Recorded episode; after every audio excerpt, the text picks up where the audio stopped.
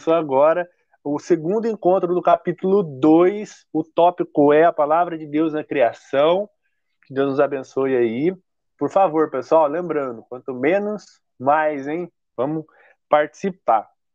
É, Para introduzir, então, o nosso, a nossa conversa de hoje, todo mundo com o livro em mãos, aí acredito eu.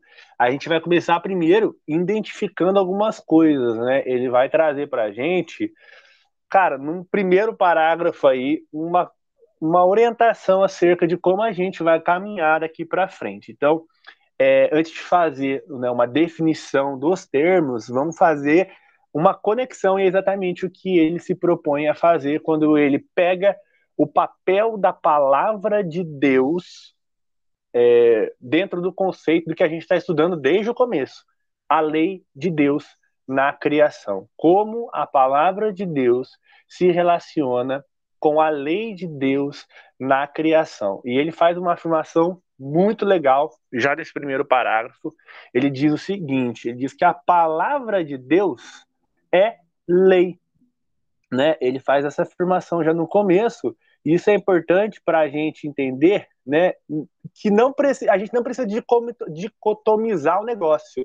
A palavra de Deus é uma coisa, a lei de Deus na criação é outra coisa. Na verdade, elas estão unidas, né? Elas estão, é, elas são uma coisa só. Só que existem caracter, existem é, é, é, pontos específicos do, do assunto, né? Da teologia da criação que a gente precisa, em alguns momentos, fazer aí pontuações, né? E é o que a gente vai fazer daqui para frente.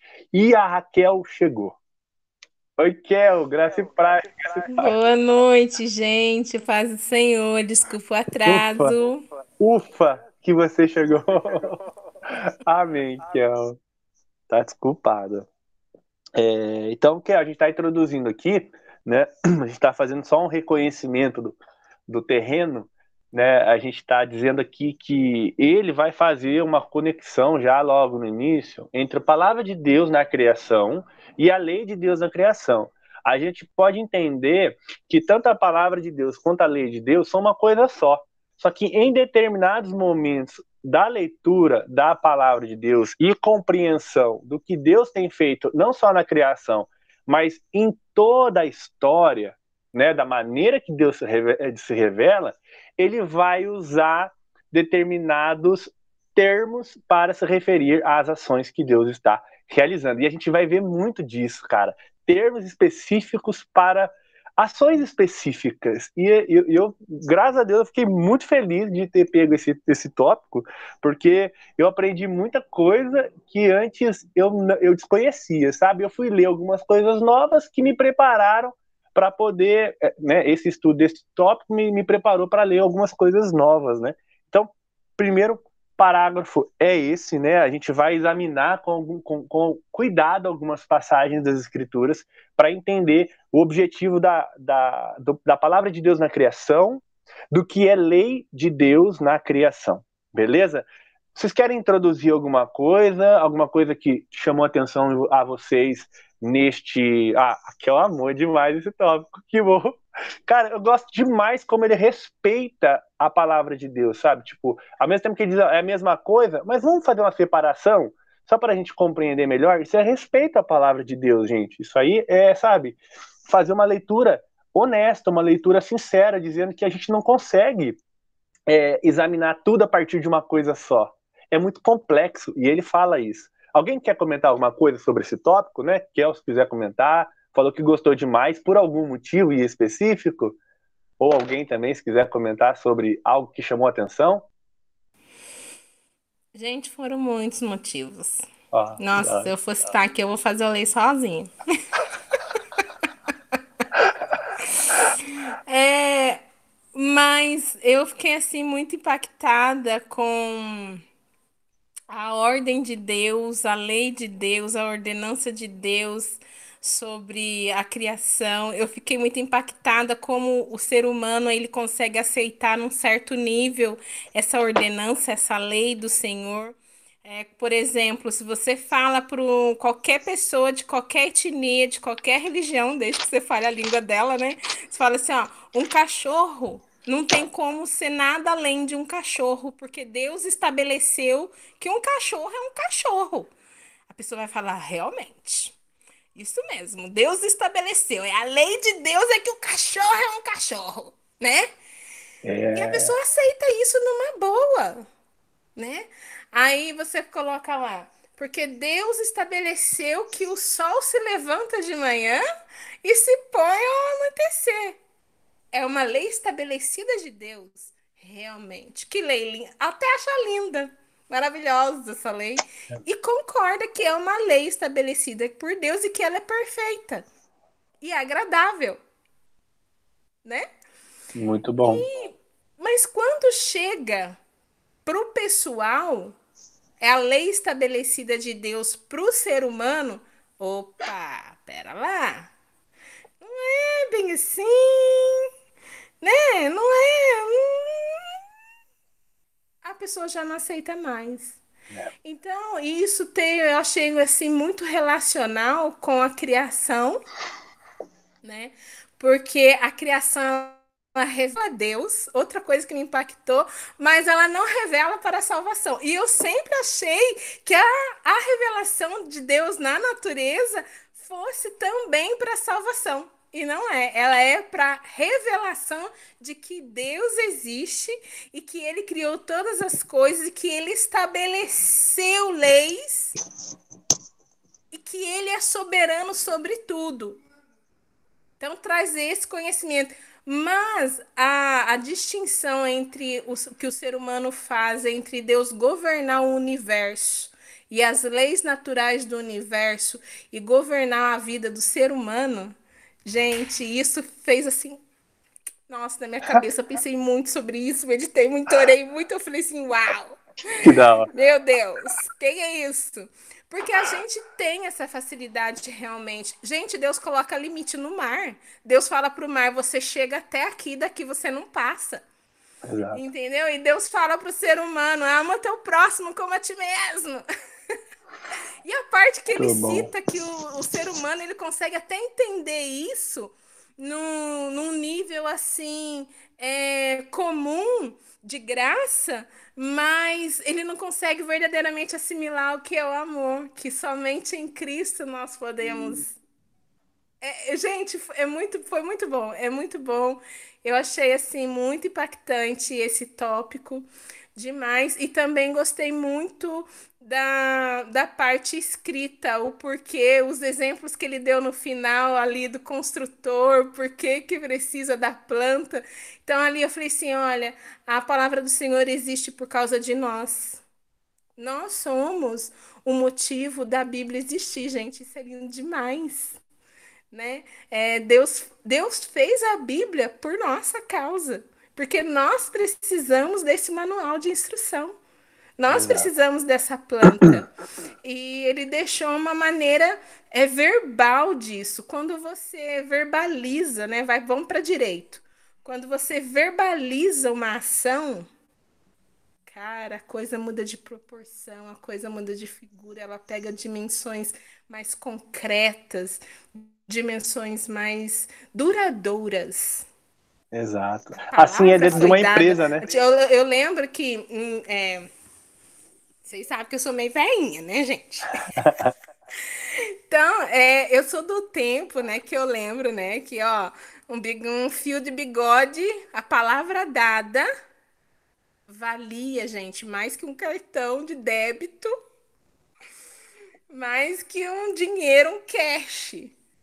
A palavra dada, a palavra proferida.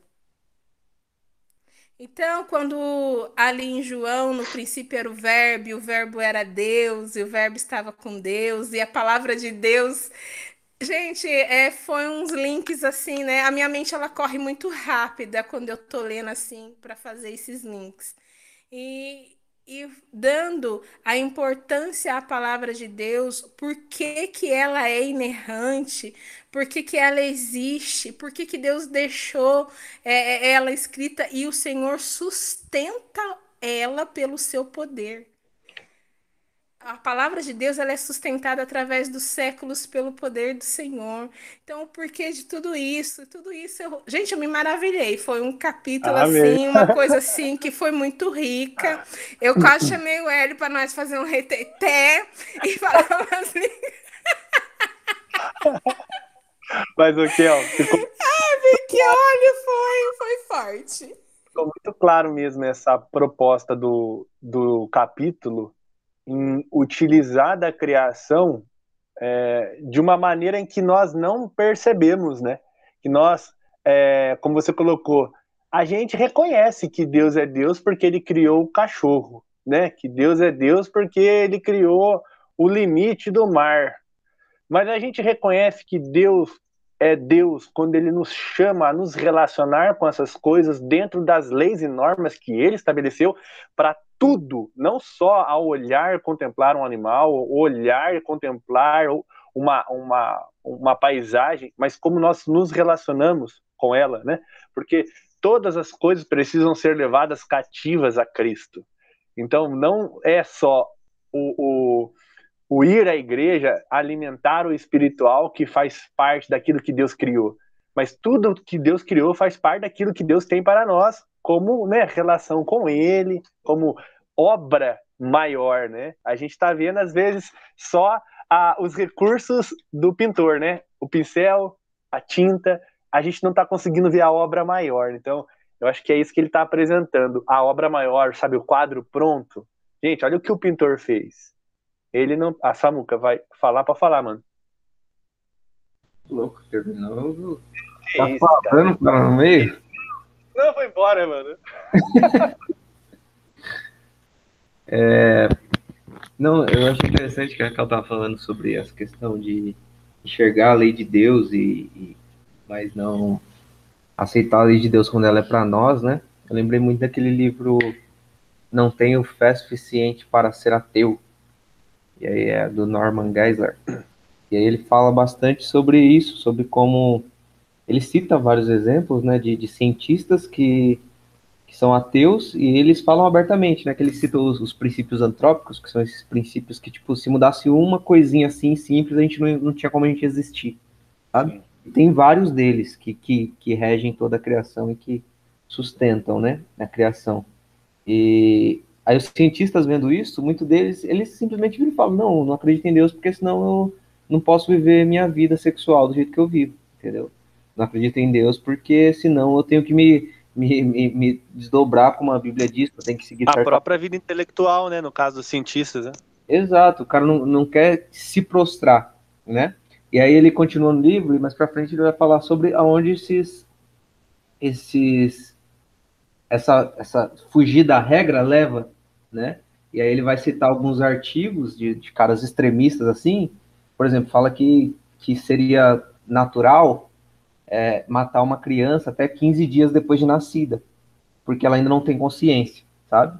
Outro que é loucão também, extremista ao máximo, que fala que, fala que é, tipo, a, as pessoas que nascem com deficiência mental, elas poderiam muito bem servir de, de comida ou como só mão de obra de trabalho, como um animal, porque elas não têm consciência, sabe? E tudo por quê? Começa nessa, nessa fuga do, da, da, da regra, dessa fuga do, do que é certo para o ser humano, sabe? Porque se no, no, fim não tem o que é certo, né? Se não, não tem aquilo que determina o que é certo e o que é errado, então a gente só vai criando se um monte de coisa aleatória assim e, e vai levando para os extremos, sabe? Sim. Então é, é, muito perigoso mesmo isso. É aquilo que, que é falado lá na carta aos Romanos, né? Deus vai entregando os seus próprios corações e aí vai saindo essas perversidades, assim.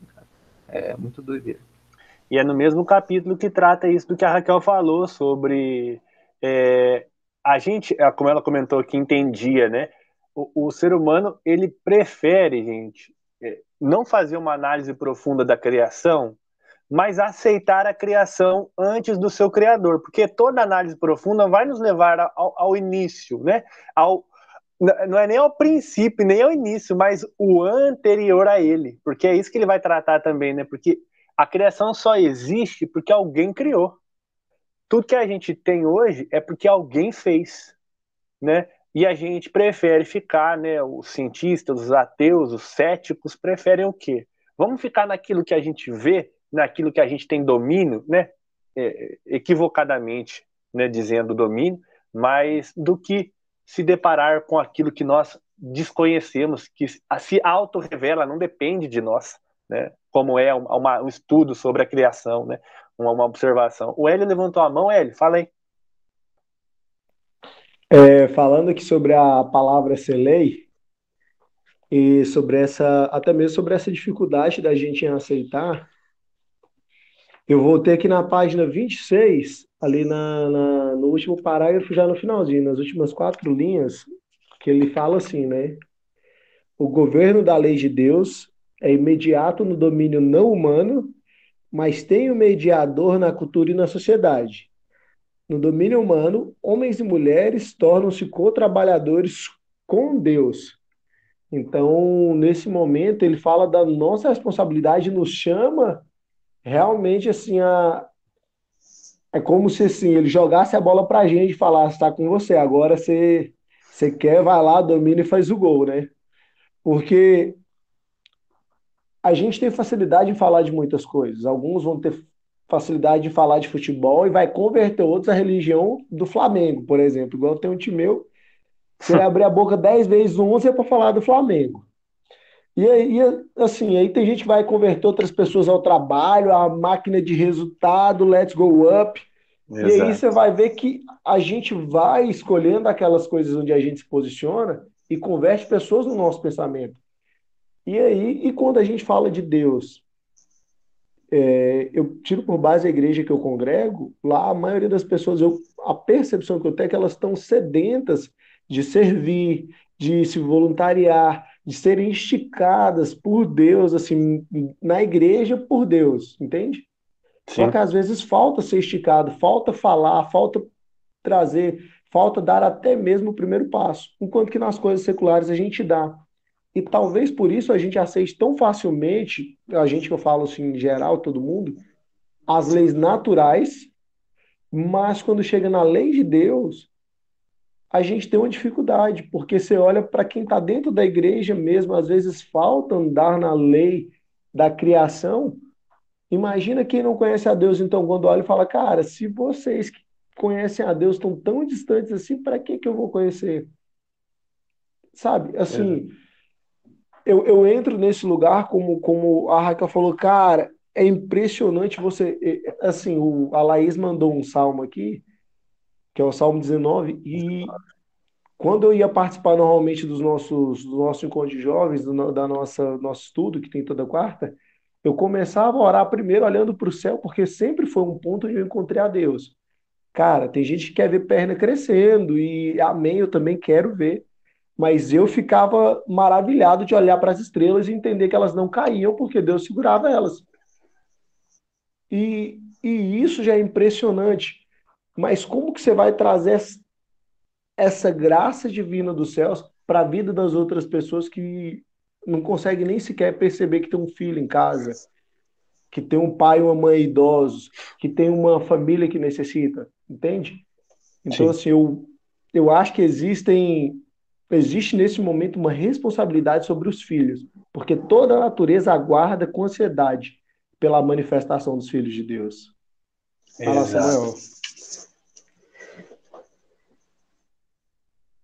Não, eu devo ter sem querer aqui. Então tá, gente, vamos continuar então. Caraca, é exatamente, né? Aqui, aqui vai falar, fala aqui, ó, perdão. É, aproveitando esse gancho do, do Hélio,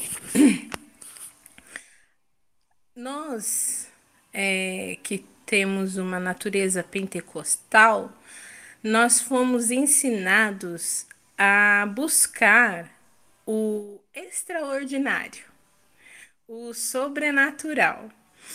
E é, eu transito por causa da minha profissão, eu sou cabeleireira, eu transito em todos os meios assim religiosos. E embora eu meu coração, o Espírito Santo me inclinou para uma teologia reformada, eu sou bem pentecostal, né? né? Mas a educação que eu tenho no, no pentecostalismo hoje ela é muito reformada, então é uma coisa muito louca, né? Porque, por exemplo, nós vemos no meio, né, na, as mulheres buscando aquele algo sobrenatural, igual o Hélio falou, crescer uma perna, ou buscar aquela, no momento de oração, aquele enlevo, ou aquela revelação do terceiro céu, ou a visão de anjos, e etc e tal. E cair no espírito, daí você vai embora. Mas buscando esse extraordinário, esse sobrenatural, essa coisa que é, prova que Deus é real. Prova que Deus está presente na nossa vida hoje. E, e quando o Senhor me chamou à teologia reformada, é, o Senhor me ensinou a ver essa beleza que o Hélio também citou, de olhar para o céu e entender que Deus sustenta o universo e esse ordinário se tornar extraordinário pelo entendimento do Espírito Santo da sua palavra. Mas aí eu vejo que eu não tenho necessidade. E, gente, a gente quer, né? Só porque a gente é, sei lá, curioso, a gente. Mas a gente, a gente quer ver as coisas assim muito assim, né? A perna crescer na testa. Ou para Deus não pegar a gente de perna curta, né? Então, né? A gente quer muito não ser pego com, com, com o candelabro vazio, né? Com o candeeiro vazio de azeite. E a gente esquece que esse azeite é o Samuel. Não aguenta, fala a bobeira. gente esquece que esse azeite é para nos atentar, gente, principalmente a não existe nada mais difícil ao ser humano que se submeter às leis de Deus. O ah. homem que consegue fazer isso, cara, esse homem tá com a lamparina cheia até o bico. E aí é azeite mesmo. Porque de outra forma, e aí você entende que não é o ver crescer uma perna, que não é ser levado ao terceiro céu, porque cara, eu vou nos céus dos céus, entendeu? Essa é a minha esperança, eu não preciso ter a visão de lá não. O que eu preciso é do viver o ordinário de Deus no cuidado diário para manter a minha esperança, a minha firme esperança. Então, você consegue ver e enxergar através do conhecimento da interpretação correta da lei de Deus aquilo que é realmente extraordinário, gente. Amém. Então é, é isso é uma coisa assim muito impressionante e que muda a história e muda a vida. É um processo doloroso porque para mim foi muito doloroso ainda. É, de vez em quando precisa, assim, o Espírito Santo ter muita paciência, né? Os irmãos também, mas mais sábios aí, é, ter muita paciência aqui, mas é uma coisa linda. Através do ah. quê? Através da palavra de Deus. É. E aí a gente está entendendo o que o texto, o que esse rápido né, tópico do capítulo 2 está se propondo a tratar da centralidade da palavra de Deus na onde? Na criação. Né? Como é que pode olhar para o céu e ver a glória de Deus ali? Como é que pode? Porque o que está gravado no nosso coração não é o desejo de me enganar, mas de, de fato, se firmar naquilo que foi gravado no meu coração pelo, pelo próprio Espírito Santo. É o que está na palavra de Deus, é o que está gravado no meu coração, é o que os meus olhos contemplam, porque ali está o meu tesouro, reconhecendo que o meu Deus é o Criador de todas essas coisas. E a gente vai entrar agora num texto que vai tratar exatamente disso, né? O segundo parágrafo, para quem está com o livro aí, página 31, ele ocupa aí uns 60% da página, é, ele vai tratar agora do, do texto de Gênesis 1, né? A gente podia falar, como a Thaís colocou, a Laís colocou aqui, do Salmo 19, poderia, de outros salmos? Claro que sim.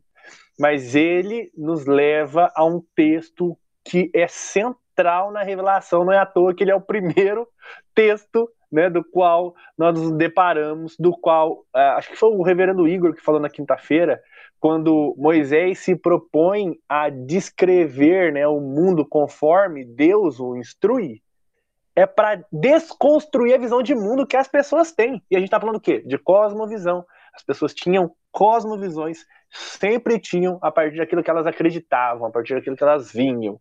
Aí ele vem e fala, gente, Deus tem uma mensagem, né? E essa mensagem é, é, criou Deus os céus e a terra. No princípio criou Deus os céus e a terra. Então a gente vai desdobrar um pouquinho, é, pensar um pouquinho acerca do texto de Gênesis 1. E há alguns pontos que precisam ser bem claros para nós, já que o, o, o Fernandão percebeu bem, né? Os irmãos estão aprendendo latim. Caraca, né? Fala sério. Tem, tem, o pessoal solta latim assim com uma facilidade. O povo não fala inglês, mas fala latim, gente. Aqui é outro nível. Então a gente ouviu o termo creatio ex nihilo né, que é o, o criado a partir do nada, que é um termo latim. A gente vê o outro termo que para mim foi a primeira vez que eu vi na teologia, que é o fiatis, né, que é o Fiat. Não tem o carro Fiat, gente, tem a marca Fiat. Vem do latim, porque o Fiat é italiano, italiano é a língua que nasce do latim, por assim dizer, né? E a gente tem então um termo chamado Fiat, ou seja, o haja, Acho que tem até uma marca de eletrodoméstico que chama Fiat Lux, né? Uma parada assim. Ou seja, haja luz, né? Que é o, o que a palavra de Deus traz aí é, ao se tratar, ao se referir. A gente vai ver isso na, na Septuaginta, tá? Então, a Septuaginta, que é a tradução da, do Antigo Testamento para o latim, né? Do hebraico para o latim, a gente tem o termo fiat lux, que é o haja luz. Então a gente está tá estudando latim, pasmem, né? Então, o que que se refere o fiat, é, os fiats, né? É, são os atos criativos de Deus. E quando a gente lê o texto de Gênesis 1, a gente tem oito fiats, né? Oito fiats aí, que está no verso 1, 3, perdão, 3, 6, 9, verso 11, 14, 20, 24 e 26. São os oito fiats aí é, para se referir ao que. Aí a gente precisa fazer mais uma vez a conexão entre o que a gente está lendo, né? É, a creatio prima, a creatio prima, acredito que ficou claro para vocês, é a criação dos céus e a terra, né? Gênesis 1, 1. E o creatio secunda, que é os fiat de Deus aí nessa elaboração, nessa produção artística de Deus quanto à, à criação primária. Então ele vai fazendo aí várias é, é, modulações, várias adaptações e ele lança um problema que é um problema legal para nós é, entender como que a doutrina da criação e a providência elas se relacionam ali porque basicamente tudo que Deus está fazendo é criar e prover, né? Então ele lança esse problema, mas a resposta para a gente é, que ele dá é que diante Fiat Lux é marca de um fósforo, não é? Aí, ó, que da hora. Se procurar na internet vai ver uma caixinha assim, ruim de tudo, né? É, é muito engraçado, verdade, Samuca, eu tive esquecido disso.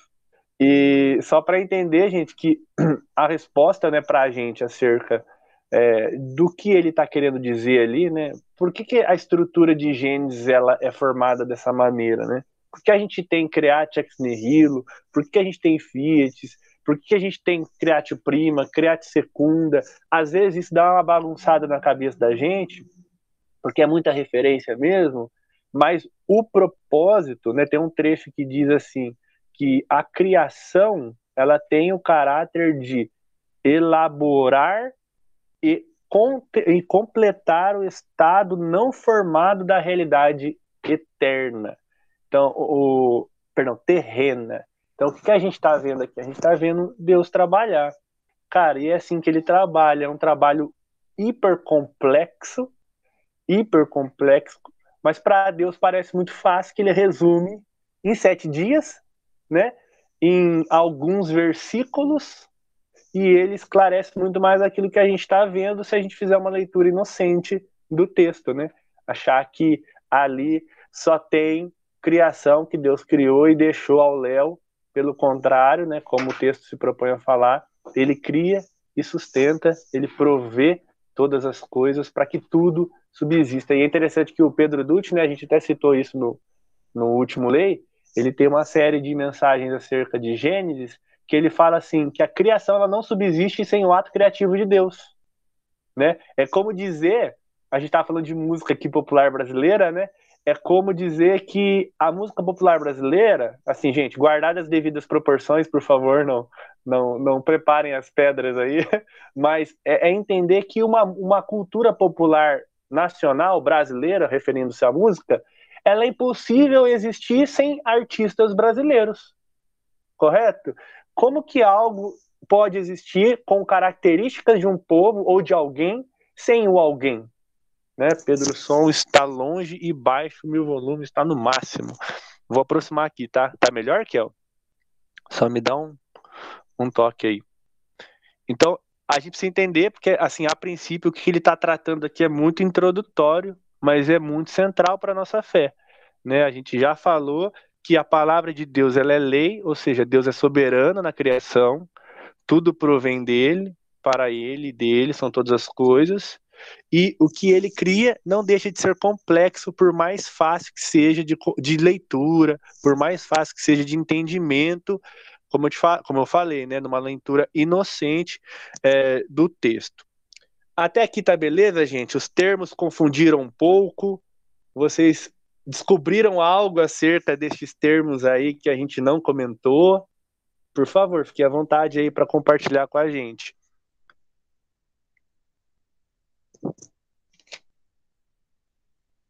Hum, hum, hum. Então, beleza. A gente pode continuar? A gente pode continuar porque são sete parágrafos. a gente está no segundo ainda, tá tranquilo. Então vamos para o terceiro parágrafo agora, gente. É, o que a gente precisa entender até aqui, né? É que a palavra de Deus ela tem essa aplicabilidade na criação. A gente tem uma palavra que ela. Lembra quando a gente lê nos evangelhos que, sobre a multiforme graça de Deus? As maneiras que Deus tem de se revelar? A palavra de Deus também tem maneiras de se apresentar, né?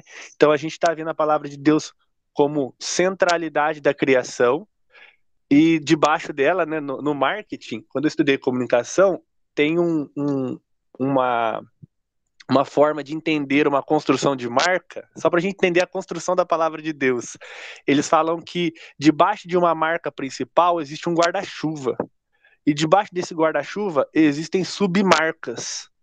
Então, as submarcas a gente pode entender como os fiat de Deus, né? Tipo, é, é, obras que partem da palavra de Deus, né?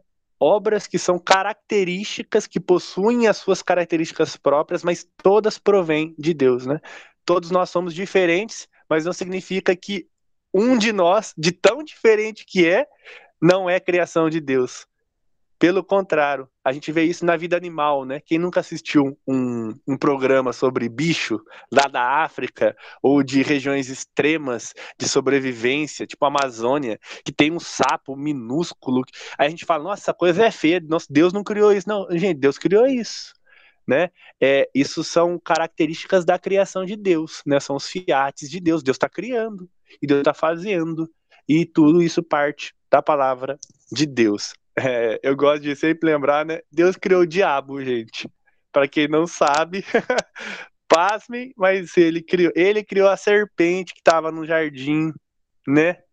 Deus criou o, o Nero, Deus criou aqueles perseguidores de Jesus Cristo. Deus criou as baratas, o Hélio lembrou aqui. Porque tudo, tudo, e a gente já falou isso, tem um propósito debaixo do céu, cara. Tem, né? E assim, funk. fala Samuca. Até o funk. Até o funk, né? Deus não criou o ímpio pro dia do juízo? Ué, eu acho que o funk é a música deles. Olha a coisa, né? Enfim, gente, vocês entenderam a analogia. Samuca me colocou aqui numa situação Difícil, mas é isso. Não, não tem nada que, que na criação não tem uma finalidade. né? É, agora, o que nós fazemos, né? Aí a gente não pode esquecer da bendita responsabilidade humana, né? Porque daí é muito fácil colocar a culpa dos nossos pecados em Deus, né? Das nossas produções artísticas, né? A gente até comentou há, há pouco tempo, tem música boa, mas está carregada de misticismo, né? É, e não precisa ser funk. Olha só que coisa, né? E tem funk que assim eu vou ser condenado agora, né? Agora pode tacar pedra, mas teve funk que auxiliou na, na, na cosmovisão de muitas favelas, né? Houve manifestações culturais do funk que ajudaram crianças, né, a entender o mundo, opiniões políticas, opiniões culturais, eh, sabe? Olha como, cara, né, Deus usa pecadores, Deus também usa manifestações caídas, né, manifestações culturais pecaminosas para cumprir muitas vezes os seus propósitos. Então, a gente precisa entender também essa extensão e é um termo, um tema que a gente vai lidar no próximo capítulo, mas não agora. É, sobre este ponto 2, gente, sobre essa questão da, da complexidade de Gênesis 1 da beleza de Gênesis 1. Alguém quer compartilhar alguma coisa também sobre o que foi estudado? Fiquem à vontade. Fala, Kel. É, gente, fui lá preparar alguma coisa para os meninos comer também. Mas é, é, é uma coisa que eu escutando uma das, das exposições sobre cosmovisão e criação do Felipe coisa. Fonte. Sou péssima para nome, gente. É, uma das coisas que ele falou é que não eu também procurei no, no YouTube são as exposições bíblicas sobre Gênesis 1 e 2, a criação, é, concernente não só a cosmovisão, mas também a, ao evangelho. Tá? É, muitos textos são usados. Agora, uma coisa que ele falou, e realmente eu e os meninos, a gente assistindo os vídeos, né? Que eu falei pro Pedro ontem que eu achei tão intenso esse assunto que virou o tema da nossa da nossa devocional diária. Então eu falei, Pedro, como os meninos não podem participar nesse horário porque o mais velho está na faculdade o outro está no curso, é, eu falei para ele, falei assim, vamos, vou ler com na devocional sobre o livro e uh, durante o dia a gente lança um vídeo dentro do assunto. Então a gente assiste o vídeo, né? Eu procuro os vídeos e a gente está assim tentando ver Muito isso bom. de cosmovisão. Até mesmo para eu saber onde que tá o pezinho deles, né? É. E entender onde está o pezinho deles e o que tem no, no coração e também para ensiná-los e direcioná-los. Eu achei muito rico como forma de direcionamento. E a criação, eu tá me pegando muito assim, porque eu nunca imaginei que a criação ela tivesse um impacto tão assim profundo. Desculpa, gente. Tão profundo na nossa na nossa história. Porque a nossa história é uma história de redenção e ela é uma história de. de. Ah, esqueci a palavra. É, vou deixar redenção mesmo. E, e isso começa com o parâmetro da perfeição de Deus, e a perfeição de Deus é a criação. Então, é, ela, é, ela pode ser assim anunciada, ela pode ser assim vista na criação. E quando a gente vê exposição de Gênesis 1, é realmente para saber ah, em que dia mesmo que Deus criou tal coisa? Ou para ver, nossa, a serpente tem medo. A serpente, a Bíblia fala se ela tinha, tinha pé, pé, ou se ela voava. Deixa eu dar uma olhada lá em Gênesis 1 e 2. Ou então você vai olhar e falar assim, mas peraí, o que, que Deus criou primeiro? O homem ou a mulher? É. Então são perguntas básicas que você usa Gênesis 1 e 2 mas não com essa profundidade sobre a criação, o significado da criação de Deus e o impacto que isso tem, não só nas nossas vidas como cristãos, mas no impacto que isso tem em toda a humanidade, né? que é a revelação do próprio Deus. Então, eu achei assim uma coisa muito interessante e espero depois, né, que essa esse tema, igual eu falei antes para alguns irmãos também, é, esse tema ele já tem sido abordado no Brasil desde 2003, se eu tiver errado aí, pelo que eu pesquisei, vocês me corrijam. Mas mais atual mesmo a partir de 2003, não, a partir de 2008 esse tema tava para fora, né? Estados Unidos, enfim, já existe desde antigamente, mas fez um boom recentemente agora no, no mundo em 2008 e no Brasil os grandes teólogos, os grandes nomes de teologia a partir de 2013 começaram a falar sobre cosmovisão e dentro dessa cosmovisão entrou aquela pergunta que eu fiz no Lei: por que, que eles estão falando tanto de criação, queda e redenção? E foi a partir disso que, dentro dessa visão, dessa cosmovisão, que eles estão assim é, trazendo esta, esse novo, essa nova roupagem, esse novo encorajamento, essa nova perspectiva de pregação do evangelho envolvendo principalmente a criação de Deus. Então, eu acho que isso é o... bem pertinente. Ok, ó. É, duas leituras, eu acredito que nos ajudam muito a entender um pouco do, do, da onde as coisas estavam caminhando, né? Lembra quando você leu lá o Identidade e Sexualidade do Pedro Dutti? Lembra quando ele fala assim, é, o mundo é, é, ele está desconstruindo aquilo que é real aquilo que, que, que as pessoas tocam, sabe? Aquilo que está, poxa, mano, que, que, que tá na gente, que, que é sensível, que é lógico, que é racional e tal. Eu lembro que quando a gente estava lendo o.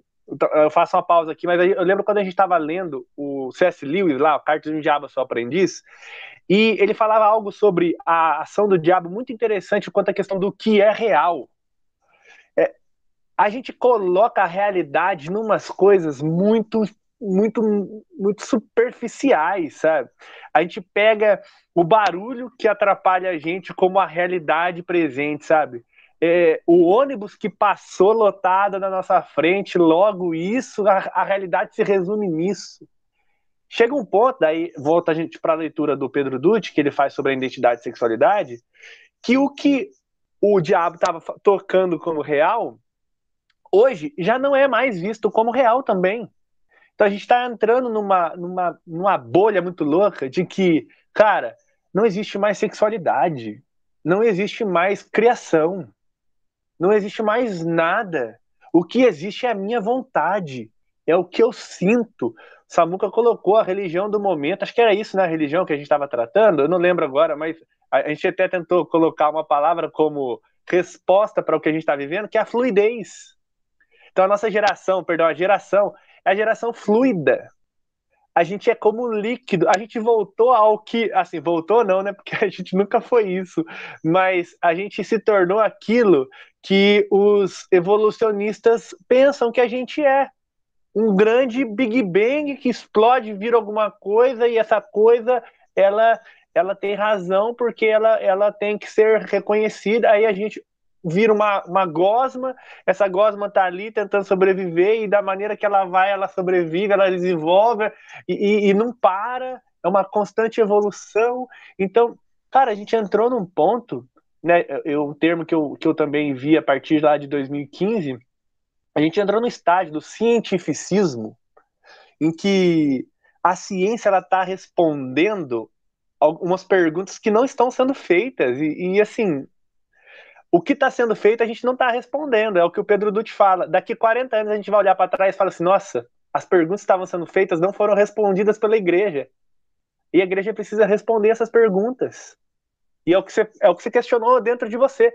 Por que, que a gente está falando disso? As pessoas não entendem, elas não questionam, elas não respondem. E a gente vive essa bagunça que a gente está vivendo. Samuca levantou a mão, fala aí, Samuca. É, é, é bem interessante esse ponto que você, você tratou sobre, sobre essa a fluidez mesmo, né? Que a gente comentou no, na segunda passada. E essa questão do, do dessa criação, né? uma grande explosão e a gente está aqui hoje foi só uma, um grande caos. E, é, e é louco isso, porque como você falou aí, né? A gente acaba acreditando que se a gente nasceu do caos, para onde a gente está caminhando? Para o caos. Né? Para o caos. Então, tanto faz, né? No que a gente acredita, no que o outro acredita, né? Então, é, é, é louco exatamente pelo fato de a gente olhar né, o, o texto aqui do, do Walters, ele fala exatamente isso, né? Que não era um caos, não foi um caos que Deus criou, né? Pelo contrário, era só o esboço daquilo que ele faria mais tarde, né? Sim. Então, se a gente começa a pensar, e, e eu pensava assim, né? Nesse sentido de, de Deus ter criado esse mundo que era um caos ainda e faltava ele organizar, né? Esse grande, esse grande caos, essa grande no, no começo, né? Mas se a gente pensa assim, se a gente já começa pensando que o mundo começou com caos, a gente não entende os propósitos de Deus, né? Porque se a gente acha que o mundo já começou num caos, como que a gente vai falar que, que esse mesmo Deus que fez um mundo que começa do caos já tinha um plano para a redenção antes da criação desse mundo, sabe? Sim. Eu, tipo, não casa muito bem as coisas, a conta não fecha, sabe? Então é você bem falou aí, né? Se, se a, a, aquilo que a gente acredita como realidade é o que vai definir para a gente o que é real no agora, no hoje, né? Então, se eu, se eu não acredito que teve é, razão no ato da gente existir, no ato da gente estar aqui, não tem como eu ter acreditar que tem razão no ato de eu, sei lá, é, ser bom com as pessoas ou querer ajudar as pessoas e por aí vai, né? Sim. A Raquel levantou a mão. Kel, falei. É, estudando, né, e vendo os assuntos, a gente percebeu e falando sobre a palavra do Senhor, que é a lei, né? Tem a palavra na criação do Senhor e disse Deus: façamos isso, ou antes de Deus criar cada coisa, no versículo tem, e disse Deus. E quando Deus foi para criar o homem, ele usou o mesmo princípio que ele usou para criar as demais coisas. E disse Deus. E é, o, o, a Bíblia fala que por se multiplicar a iniquidade, o amor esfriaria, enfim, toda essa coisa que a Bíblia nos deixou de sobreaviso como seria os últimos tempos. O homem nós, seres humanos, sem sermos iluminados pelo Espírito Santo, sem sermos atraídos a Deus, a iniquidade ela tem se transformado em que o homem tem sido seu próprio Deus.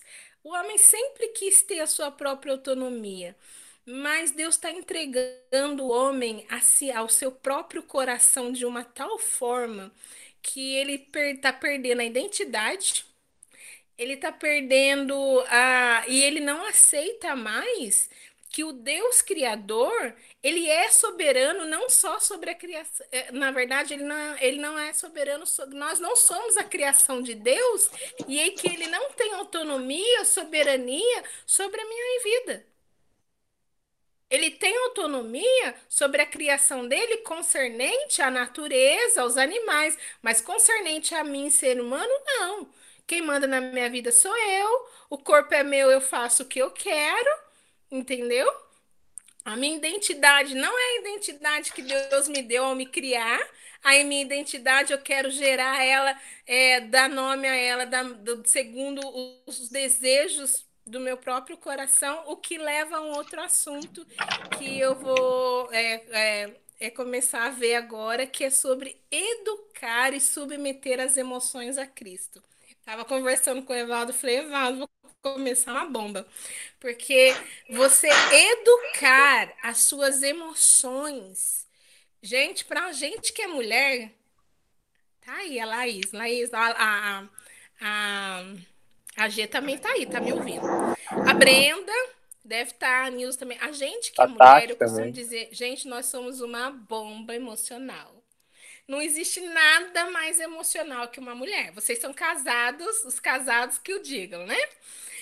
nós somos assim um poço de a mulher é. E eu tava falando, Evaldo, vendo na cosmovisão, vendo na criação, vendo a necessidade de se submeter a Deus, que submeter a Deus é glorificar a Deus e que eu preciso submeter as minhas emoções, porque eu, eu descobri em oração que às vezes eu ia orar sobre certas coisas, eu falava, Deus, eu tenho direito.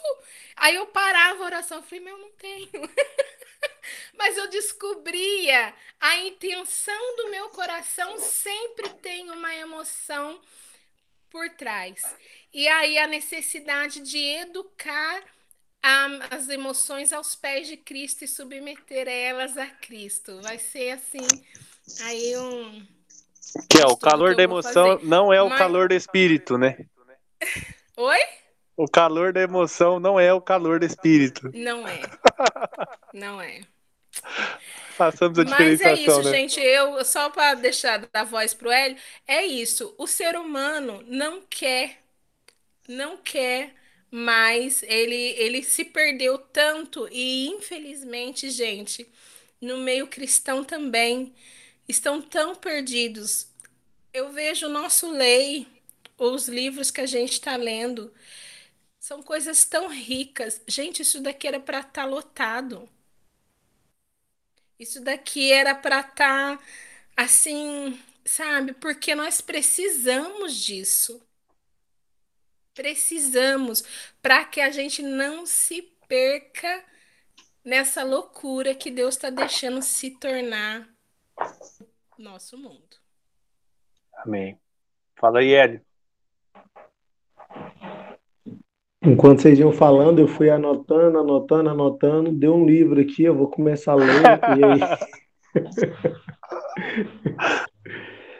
é, primeira coisa que eu acho interessante assim, dentro de estudo é que você falou algo e eu fiquei, cara, pensando. Você falou que tudo isso é muito simples, né, Pedro? Quando você fala do, do, do Gênesis. E se você pensar na complexidade de criar céus e terra e resumir isso, sintetizar, mascar e sintetizar de novo e em dois capítulos. Nossa. Cara, é impressionante. Eu, eu, acho que foi o Samuel que fez um comentário no último lei sobre Gênesis, e aí, cara, eu falei, vou ler de novo. E aí fui lendo, imaginando, assim, como se eu fosse criando um teatro na minha mente, tipo, ah, e no princípio, um velhinho andando na igreja toda escura, ele fala, e que haja luz, e pá, acende a luz, e eu fui criando a minha cabeça, tentando imaginar, eu falei, cara, não é simples de você pensar com toda a nossa tecnologia um, uma criação fictícia.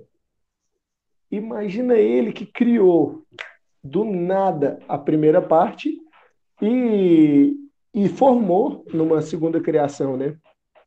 Então, a, a, gente percebe que muita gente questiona a Bíblia como um livro, como um livro, na verdade, assim, um livro religioso e não um livro histórico. Cara, para mim, só uma pessoa que tem muita sabedoria consegue sintetizar algo tão complexo de forma tão simples. Você pode ver que quanto mais sabedoria a pessoa tem, menos ela precisa falar para você saber que ela é sábia. E quando ela é tola, mais ela precisa falar para fingir-se de sábia. Então, Gênesis ele já começa assim, ele é a simplicidade no complexo e é o que esse livro transmite facilmente. Cara, você olha assim uma página, não é simples, cara, não é, é extremamente complexo Nossa. de forma simples. E aí agora entrando já no que a Raquel falou, que é a necessidade de origem. Quando Jesus ele é questionado pelos fariseus, eles vão falar sobre o meio do caminho errado uma das questões que eles falam é: ah, e é isso, o cara casou com a mulher e morreu sem gerar filhos, o segundo casou, e o terceiro, o quarto, o quinto. Quando, cara, minto, não, é na, no momento da questão do divórcio, se o divórcio é permitido, já que Moisés permitiu. E para explicar o plano perfeito, Cristo volta no Gênesis. Cristo volta assim, então vamos lá, então já que vocês estão querendo dizer que vocês são os bons, vamos voltar no princípio. Quantas mulheres Adão tinha?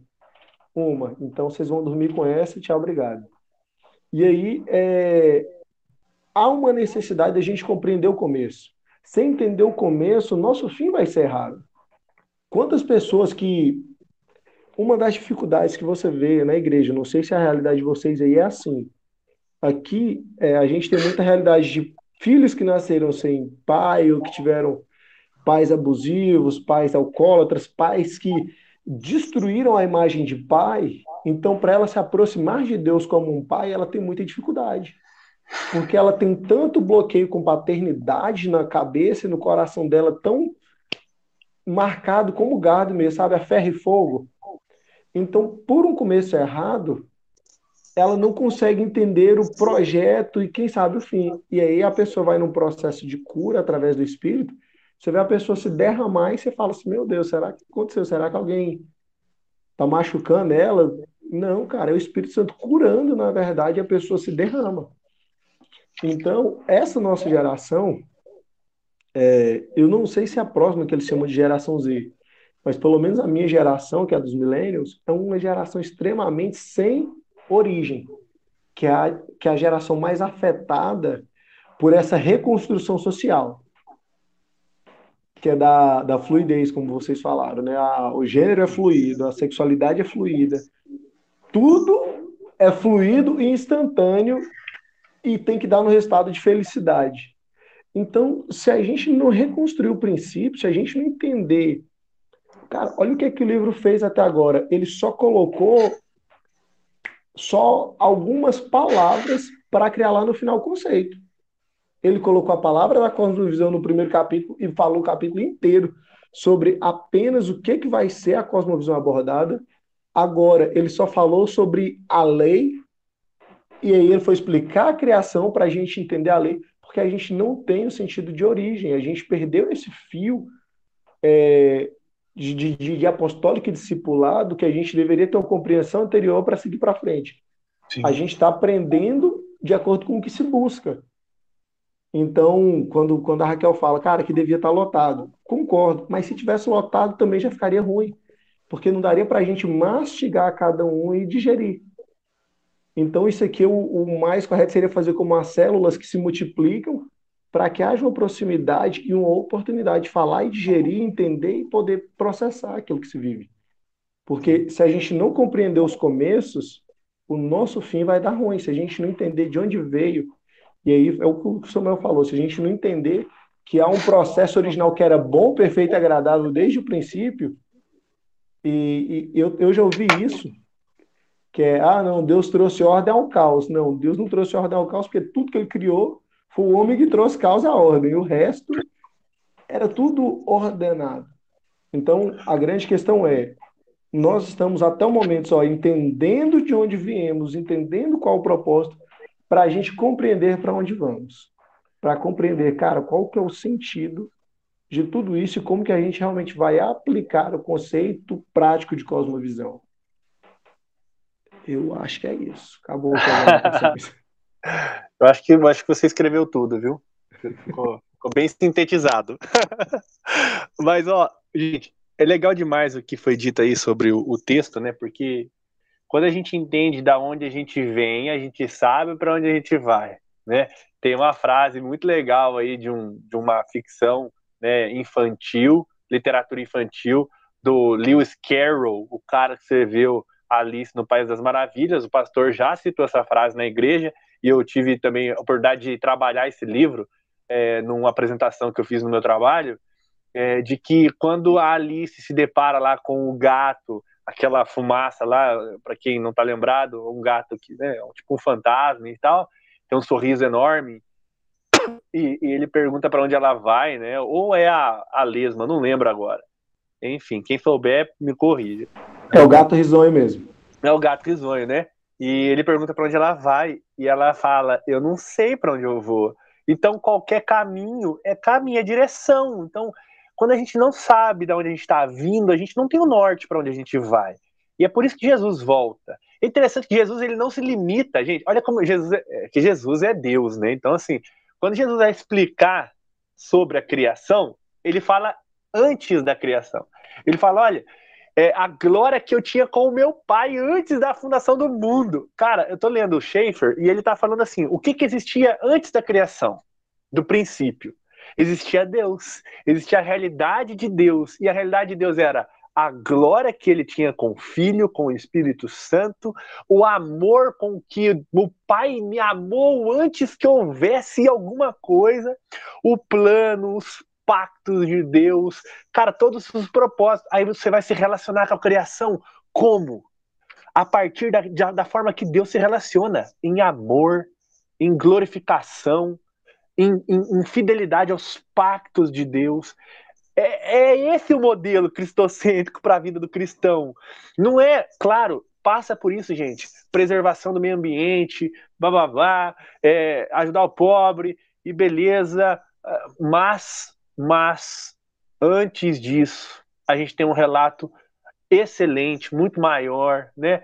uma revelação mais excelente, um chamado melhor, que é o chamado de nos relacionarmos com todas as coisas mediante a forma que o nosso Deus se relaciona.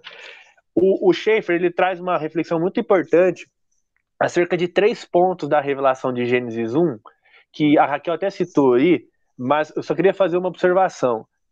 Só em três pontos, só em três pontos de Gênesis 1, a revelação de Deus lá na, na, no relato da criação usa o termo criar.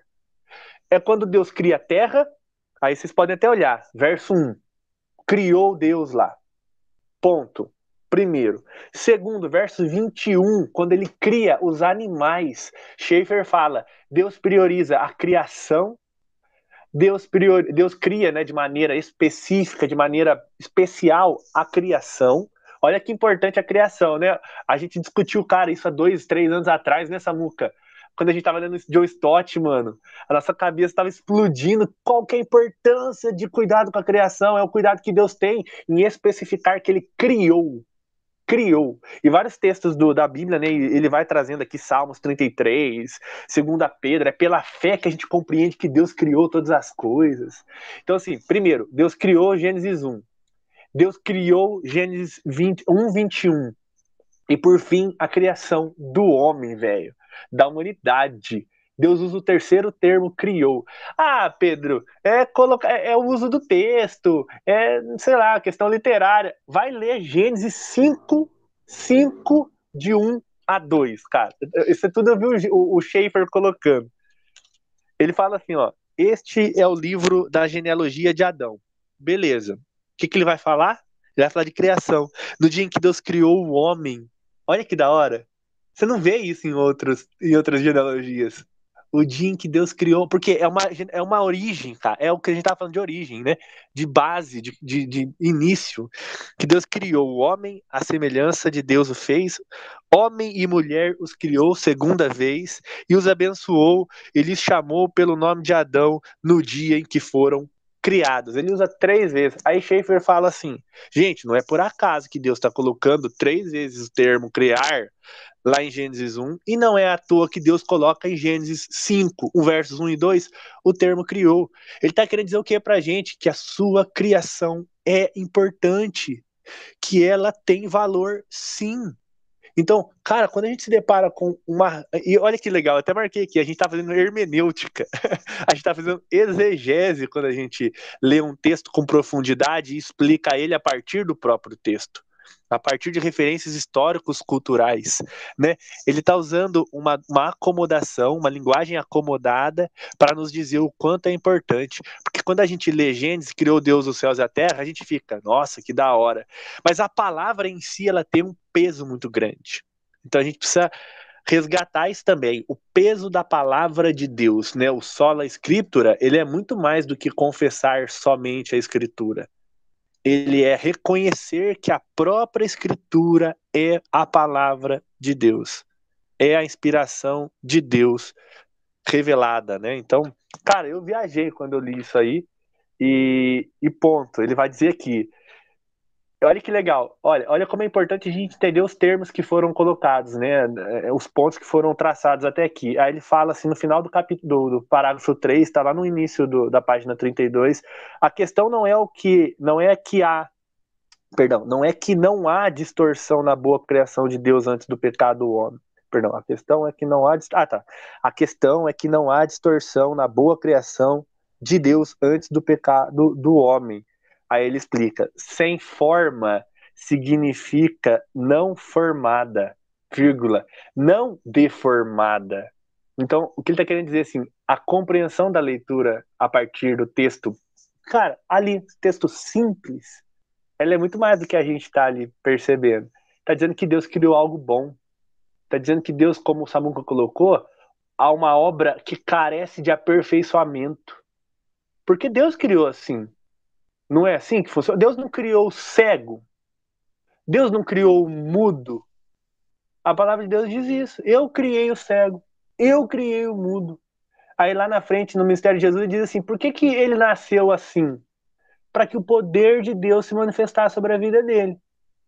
O que ele está querendo dizer para a gente na leitura de Gênesis 1 é que, olha, eu criei para que o meu poder continuasse aperfeiçoando sobre a minha criação. Todo dia nasce uma flor mais bonita que a outra, gente. Aí Deus vai comparar a criação mais bela que, o, que Salomão, né? É, então, assim, olha aqui, olha como Deus ele é soberano em tudo que ele faz, nos mínimos detalhes, nas palavras específicas do seu relato. É, é muito importante a gente se deparar com essa beleza também, né?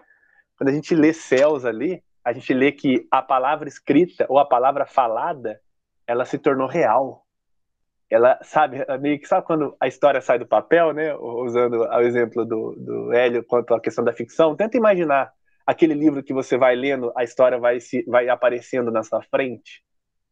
Era a palavra de Deus executando tudo, ele falava, as coisas criavam, né? As coisas aconteciam. Ele estava contando uma espécie de uma história ali, e as coisas foram acontecendo só pelo seu falar. Nossa, cara. Gente,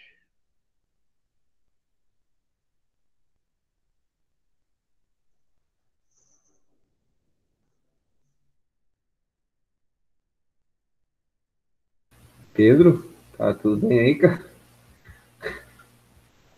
Acho que ele foi entrando, entrando, entrando. Ele falou, cara, quer saber? Vou ali falar algumas coisas, ver se cria. ele saiu. Foi louco. Deixa eu ver se você fala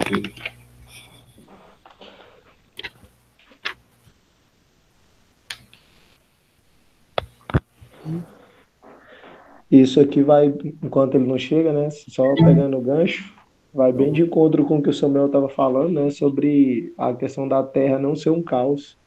Eu não sei se vocês já ouviram sobre isso antes. Ah, Deus trouxe ordem ao caos. Mas não, a, a palavra é a terra era não formada e não deformada. E isso já muda toda a compreensão do, do, do para onde vamos, né? Já muda toda a compreensão do, do ponto final, né? Pai, ele entrou, saiu, tá online. Nossa, cara, caiu o, a internet. A internet falhou aqui, então eu tô achando que não vai vingar até o fim. vamos ver, vamos ver se vai. Mas vocês entenderam a ideia do, da colocação da, do texto? Ele não tá querendo dizer que, sabe, ele criou algo errado ou aconteceu algo que estava errado. Olha que interessante. Qual é a colocação que, a, que o verso 3 faz sobre, perdão, o verso 2 faz sobre a criação de Deus.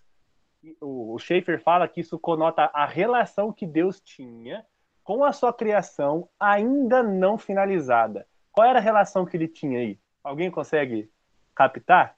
Qual era a relação de Deus com, com a da Trindade, da Trindade com a criação? O Espírito Santo ele pairava sobre as águas, sobre a face do abismo ali, não era? Ele vai dizer assim, gente, a criação ela não tinha ela não tinha pontos negativos. Pelo contrário, Deus ainda assim contemplava a sua criação. Ele permaneceu ali e o Espírito Santo pairava sobre ela. Ou seja, a, a, o Deus que se relaciona com aquilo que ele criou. Da mesma maneira, quando Deus andava no jardim, é que ele está fazendo uma, uma, uma, uma referência ao Espírito Santo. Então, qual que era a relação com o Espírito Santo na criação de Deus? Ele estava ali, pairando, participando, contemplando. Ah, mas as trevas, o abismo, são referências, são, são termos para poder explicar como a Terra estava, né? Mas não porque ela estava ou era deformada, porque ela estava corrompida. Né?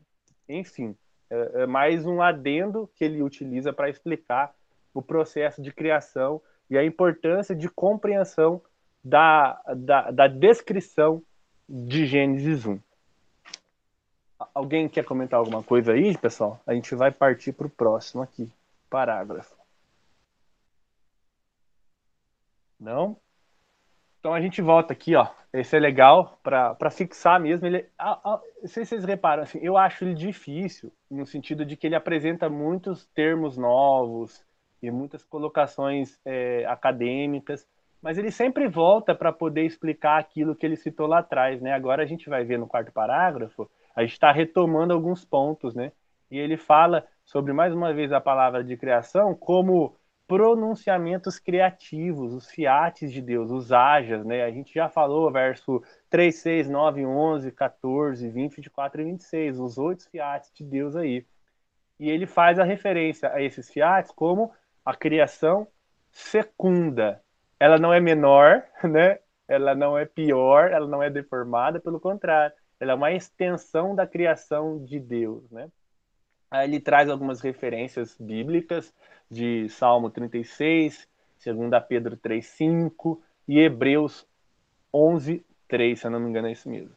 Então ele vai falar aqui, é, o trecho, né, tem um trecho nesse quarto parágrafo, que ele vai dizer assim, pela sua palavra de comando, é o último trecho, tá, do parágrafo, tá ali no, no, no parágrafo do meio, né, pela sua palavra de comando, Deus transforma a terra não formada na obra-prima do artista. Olha que interessante. Deus, quando ele cria alguma coisa, e ele dá sentidos né, ao texto, o, o amplo e o restrito. Ele fala assim: olha, Deus criou o firmamento. Disse Deus haja firmamento. Aí ele dá detalhe à criação do firmamento. Ele fala assim: ele fez o firmamento subir, fazer separação, criar divisão. Ele está dando sentidos à, à, à, descrição do relato do, de Gênesis. Olha, começou amplo, criou geral aí ele vai ser restrito. Aí ele fez divisão, fez levantar, aparecer, a água baixar. Então tudo isso é uma forma de Deus é, organizar, né? formar a sua criação naquilo que ele deseja. O Schaefer vai falar também que é muito daquilo que Deus faz com o barro, com o vaso. Ele pega o barro e dá forma. Ele já não podia criar o barro? Ele não, perdão, já não, não podia criar o, o, o vaso? Ele podia. Deus é Deus, ele fala o que ele quer. Mas não, ele quis formar, ele quer dar a ideia de que ele está moldando o homem, né? E é por isso que ele, ele faz o homem a sua imagem e semelhança, ele dá essa ideia de, de fato, ele está dando forma. É muito interessante isso. Às vezes passa desapercebido, pelo menos para mim, passou em muitas leituras que eu fiz do texto. Tá? Então, o quarto parágrafo, ele se preocupa em explicar mais uma vez os fiates de Deus. Até aqui, beleza? Alguém quer fazer algum comentário? Por favor, fiquem à vontade. Nem precisa levantar a mão, gente. É só me cortar, abre o áudio aí, manda ver. Não? Então, beleza. É, quando os meus filhos estavam no, no, no colegial, né?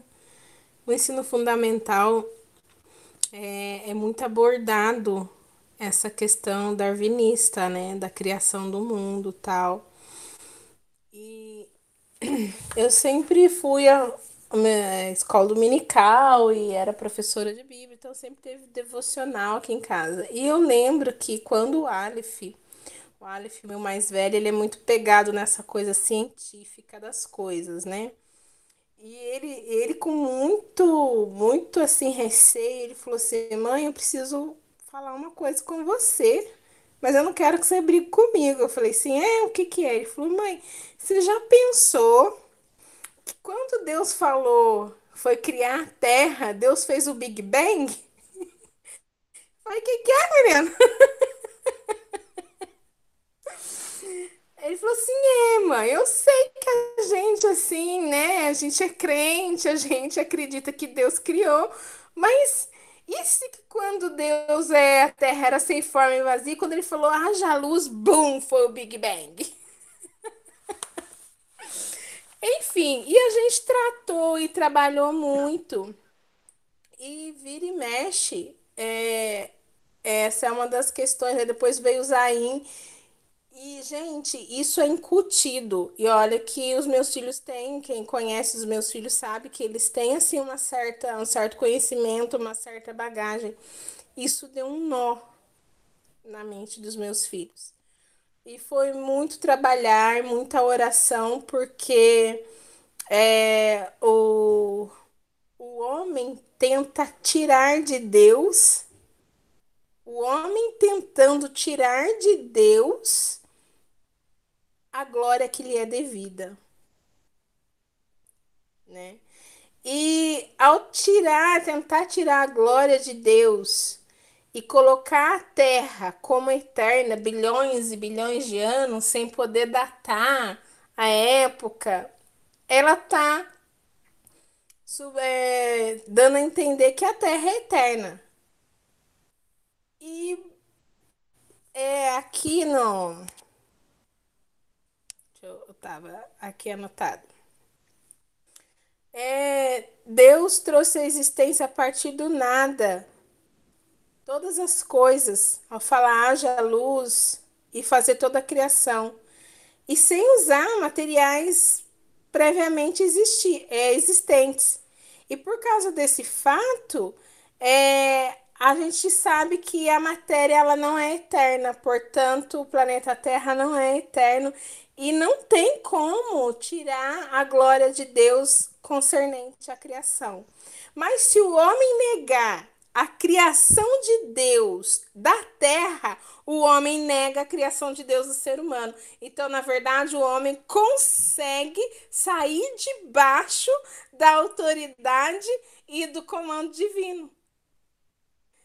E, eu acho assim, tudo isso muito, muito louco, né? É muito doido, porque se isso abala a estrutura de de uma criança ou de um adolescente que foi criado desde do, do praticamente do, do ventre, né? Ouvindo, no princípio criou Deus os céus e a terra. Exato. Né? E tentar é, é, tentar é, harmonizar, coincidir é, a, a conhecimento humano ou a ciência com, com, com Deus. Não que não tenha a ver, porque Deus tem tudo a ver, ciência e Deus tem tudo a ver, gente. É tudo dentro, mas não dentro do entendimento humano. É fora, é dentro do, da cosmovisão bíblica, é dentro do entendimento pela palavra de Deus. Deus é sim soberano. Deus é que é eterno, não é a matéria que é eterna. E, e é essas coisas assim. Então, se isso mexe com a cabeça de pessoas que têm assim um conhecimento de Deus e as pessoas que não têm. Então, a, a verdade dentro disso que vocês estão falando, né? A gente está conversando e que foi exposto da, da importância de sabermos de onde viemos, não, não é se surpreender que a identidade humana esteja tão perdida. Exato. Né? Porque ao não reconhecer criacionismo de Deus, nós não reconhecemos a autoridade e a soberania de Deus. Então nós não devemos nada a Deus. O Samuel tá. Ô, Samuel, o Michel tá muito animado aqui. Perdão, Kel. Oi, Michel. Suave? Beleza, mano, graças Tô a Deus. Tô vivo ainda. a alegria do cara é muito boa. Foi mal, gente. Eu tava ocupado com as paradas aqui, daí eu não consegui entrar mais pra participar do estudo. Você perdeu a, a parte boa, né? Tá bom. Você... Beleza, vai só tá meus cumprimentos aí, tá bom? Vai, vai ficar até o final? Vai ficar até o final? Vou, vou ficar aqui até o final. Ah, então beleza. Só vou desligar o áudio só aqui, tá? Não, mas por favor, se puder comentar também. Já tá saindo um ai por aí, Michel? Oi? Já tá saindo um ai por aí? O ai, sou? Não, ainda não. O bicho é. Ainda não. Cabo que é, é, rústico. Não peguei o sotaque dos caras não. Ah, caraca. Beleza. Seja bem-vindo, Michel. Deus abençoe, cara. Alegria ter você conosco aí, mano. Tamo junto. Amém.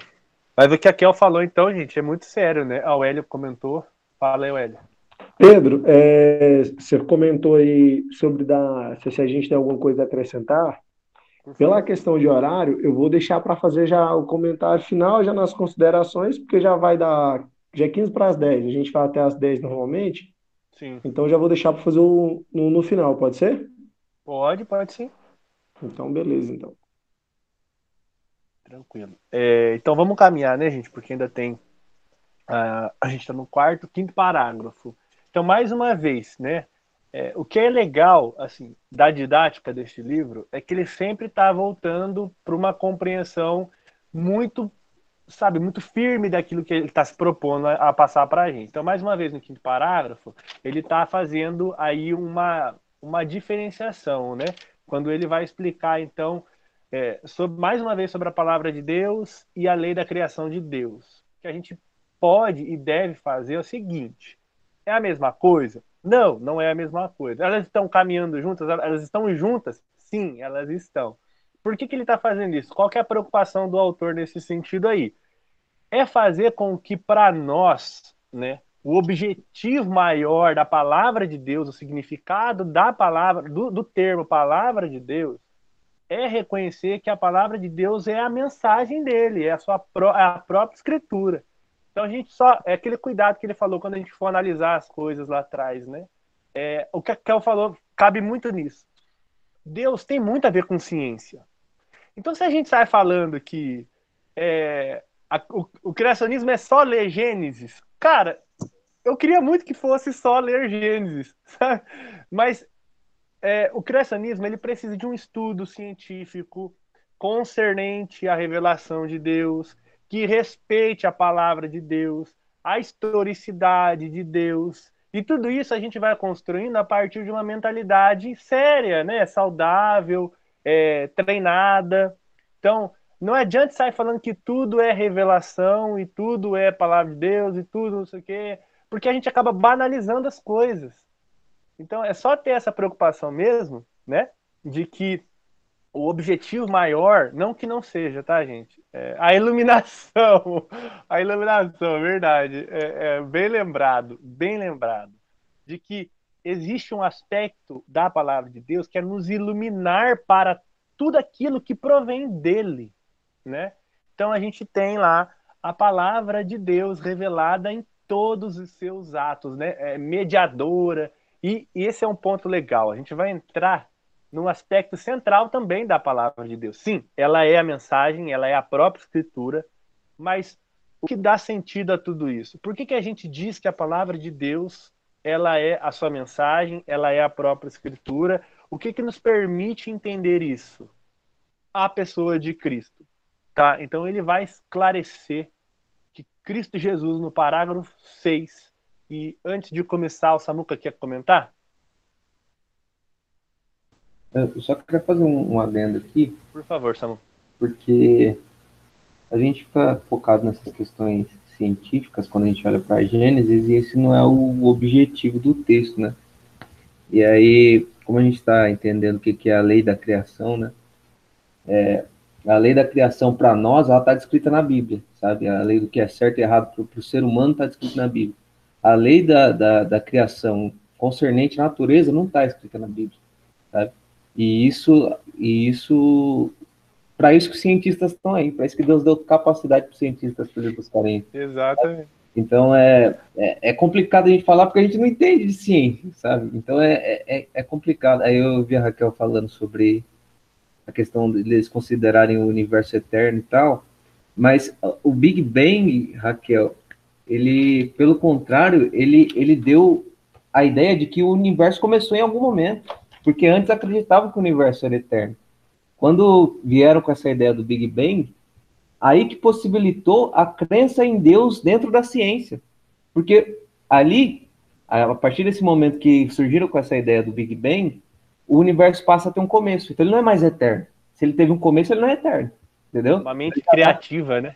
Já dá um, um ponto de, de, de, esperança ali, entendeu? Para a gente entrar com o criacionismo na história do, da, da ciência, né? Porque antes não, porque antes só acreditavam que o universo era uma constante, era eterno, né?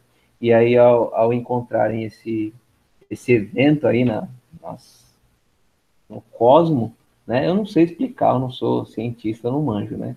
Mas eu sei que isso possibilitou essa, essa, essa, esse ato criativo, né? Esse ponto de partida, né? Então, assim. Vai uma dica aí para G, que a G é mais ou menos na minha linha. G, estude isso, porque você vai pirar na adolescência dos meninos, hein? Mas é isso mesmo. Então, tipo, a gente tem que saber lidar com essas duas coisas, sabe? A gente não pode sobrepujar uma a outra, porque, como a gente viu, os dois são lei de Deus. Os dois são leis de Deus, né? Só que uma é para nossa vivência em sociedade, comunidade, comunhão, e outra é para a gente saber viver no mundo, né? Porque às vezes a gente está dando murro em ponta de faca em coisa que a Bíblia não está dizendo, né? Então é só para abrir os olhos nesse. Muito bom, né? Porque é um discurso muito equivocado quando o cristão. A, a gente que é cristão, o cara fala assim: ah, você está estudando teologia, a letra mata, né? O Samuca conseguiu, conseguiu né, traduzir isso para a gente de maneira bem legal da última vez que falou e escreveu um texto sobre isso. Agora, também é, gente, é equivocado dizer que o cristão não pode estudar ciência, né? O, o outro lado também é um equívoco. A gente precisa, a gente deve, a gente, o mínimo pelo menos, né? Não que devamos ser cientistas, né? Para do que está fazendo, vai estudar ciência, física, biologia. Não, não, não é isso. Mas é criação de Deus, né? Deus deu dois livros: o livro da revelação para a salvação do homem e o livro da criação, que é a partir da investigação natural das coisas. Né? Tem um termo aí legal para a gente estudar no futuro: teologia natural. É, é, uma, é uma área da teologia interessante para se fazer uma reflexão boa sobre o que a gente está abordando aqui. O Eli ia falar alguma coisa, Eli? Eu vi que você levantou a mão, abaixou. Eu ia, eu ia deixar para falar no final, mas como o Samuel falou eu me senti instigado aqui a falar. Você bateu aqui, ouvindo. O, é, primeiro, assim, com relação à, à ciência, tem uma doutora, não sei se já ouviram falar da Rosana Alves, que é neurocientista, e ela tem o visto dela por excelência, é, não, não sei se é nos Estados Unidos ou se é no Canadá, mas eu sei que ela é uma das cientistas mais renomadas e ela foi convidada para lá e o visto dela é por ser uma das melhores cientistas na área dela. E a neurociência, ela, ela diz que ela consegue, se ela tem essa percepção de Deus a partir da neurociência. Cara, é impressionante. Você vê uma. Você, você entrar no YouTube e colocar lá Rosana Alves, você vai ver que ela destrincha assim, e você fica, nossa, não imaginava que podia ser assim. Ela já quebra muito a gente. E eu sempre tive a imaginação muito criativa. Como eu falei para vocês no, bem no começo, como a gente mudava muito, então eu sempre tive um mundo particular. Não sei quem assistiu aqui o Fantástico Mundo de Bob. Eu tinha meu próprio mundo, eu entrava e sozinho. Então, quando eu comecei a entender assim, a questão do Gênesis, porque no começo a Terra era sem forma vazia e, e o Espírito andava sobre as águas.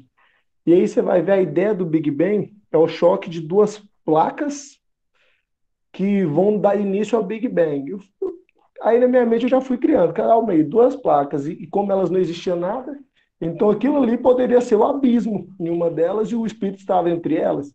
E, as, e aí Deus disse, haja luz e veio o Big Bang. Então, assim, na minha mente eu ia criando como que isso pode acontecer sem que a Bíblia seja mentirosa, porque que seja um homem mentiroso, mas Deus é verdadeiro.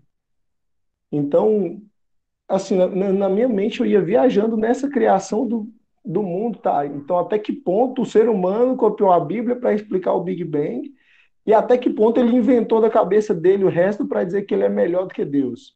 Que como a Raika falou, o homem ele quer tirar Deus do centro para se colocar para de alguma forma, no final das contas, ele sobrepor a Deus e poder viver as vontades dele, que é o que o Samuel falou. Os caras não querem acreditar em Deus para não ter que ser transformados. Mas, no final, a gente vai acabar em Hebreus 11, 3. Só isso aí para justificar. Cara, eu posso criar mil coisas aqui na minha cabeça, você pode ter sua forma de, de conciliar, mas só pela fé nós vamos compreender que o universo foi criado por intermédio da palavra de Deus. Só. Não existe outro, não existe. Cara, a mente racional ela nunca vai conseguir compreender. Tanto é que não tem comprovação científica, são teorias. Teorias porque, apesar de ter toda a possível validação, ela nunca vai ser comprovada. Então, é, seja a fé na ciência ou seja a fé em Deus, nós só vamos compreender a criação a partir da fé. E isso dá base para o que a gente está lendo no capítulo, no, na, no parágrafo 6 aqui, gente, que é a relação de Cristo com a criação, a revelação, a preservação, a consumação. Tudo se trata do que Cristo está fazendo mediante a vontade de Deus, o agir do Espírito Santo em nossas vidas, em nos iluminar para o entendimento da palavra dele. Então, ele vai tratar de que existe uma íntima relação entre o princípio, ou seja, a criação, entre o verbo, ou seja, o Cristo. Aí os dois estão Cristo, né? Ele dá sentido a tudo isso, a essa compreensão que a gente acabou de tratar. Então a gente tem todas as coisas existentes por causa dele, né? Que o Colossenses fala, é, João fala. Então é, é essa base, ou seja, pela fé que a gente compreende que todas as coisas foram criadas. Quem criou? A, quem, quem que é o autor da fé? Né? Por, por não dizer o criador dela. Quem? Quem? Jesus Cristo. Então, não é só uma revelação natural da qual ele permite, possibilita a compreensão, mas pela fé de que há um Criador por trás dela, soberano, é, sabe, autoexistente, que ninguém o criou, mas pelo contrário, ele subsiste, sabe? Ele é eterno, ele é eterno, né? Kel, pode falar aí. É, na página 34 vai tratar bastante, né, que é o fechamento. Eu acho que é muito importante. É, não sei se a extensão da criação, não sei se a gente vai chegar nisso, mas eu tô um pouquinho mais à frente aqui na leitura porque eu me empolguei demais. e essa página 34, ela é muito importante para o que a gente vai ver mais à frente, no que diz respeito à lei e sujeito tá? Hum. Então, é, eu não sei se dá tempo da gente ver isso hoje, mas eu acho que esse entendimento, que é até que fala é, Sociedade de Pesquisa sobre a Criação, ela fala sobre a nossa mente pensar, é, quando a gente fala de criação no átomo, é, os movimentos do sistema solar, o ciclo da vida, a é, de uma planta, a construção por um instinto de um, de um castor, né? Que ele constrói por instinto. E a gente entender é, é, isso como as maravilhas da criação. Então, eu acho bem interessante esse fechamento da página 34. E ela vai ser muito importante para o desfecho mais para frente ali. Mas é, é. O que eu queria dizer que aqui fecha nessa página 34, nesse tópico, a extensão da criação, é, é sobre lei e sujeito, é a colocação que ele está pondo de sujeito, uma coisa que é o sustento de Deus, a providência, né? A, eu também li numa, numa das coisas que eu li sobre isso, a criação, é, embora aqui o autor, o Albert está colocando como sujeito, a Fiel coloca como providência de Deus, tá? Que é o sustento é, do Senhor ao que ele criou, né? Então é e ela fala aqui no livro que se a gente entender a distinção da criação com base na correlação lei-sujeito, as ordens de Deus também se estendem às estruturas da sociedade. Lei estabelecida por Deus, haja, né? e sujeita no que concerne ao homem. Então isso vai ser bem interessante, vai ser um ponto bem bem puxado aqui também e que define, né? E que vai dar cheque aí no a gente olhar para o céu e ver a glória de Deus em ele. Ó, a gente vai entrar isso no, na próxima semana, Amém. então o pessoal já, já fica esperto aí que a extensão da criação das páginas 33 a 36 elas é, serão né, o, o, a, o, pano de fundo para nossa discussão.